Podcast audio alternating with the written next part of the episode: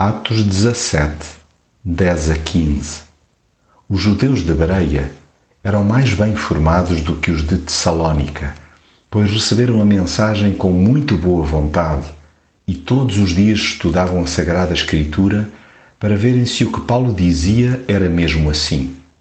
Deste modo, muitos deles tornaram-se crentes, e entre esses um grande número de gregos e gregas da alta sociedade. Mas quando os judeus de Tessalónica souberam que Paulo estava a pregar a palavra de Deus em Bereia, foram lá agitar e amutinar o povo contra ele. Uma das características do cristão é que para onde vai nunca deixa de transportar consigo a mensagem da salvação. Mesmo que enxutado de algum local, continua a partilhar o amor de Jesus na oportunidade seguinte.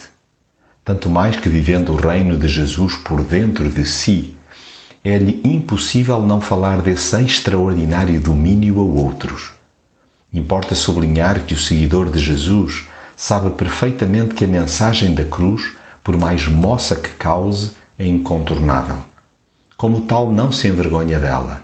Difunde-a em todo lugar tendo consciência de reações dispares.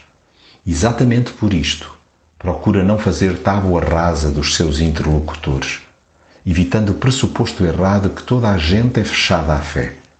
Nos tempos que correm, tal como no passado, há quem esteja ávido de receber a palavra.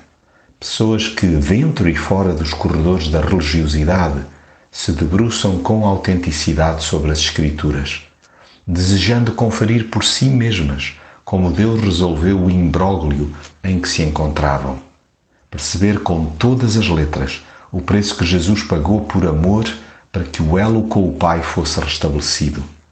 De sorte que os frutos acabam por acontecer em diferentes franjas da sociedade. Não obstante a permanente pressão a que o cristão é sujeito para que se cale, está sempre pronto a avançar para outras paragens onde possa dar a conhecer Jesus.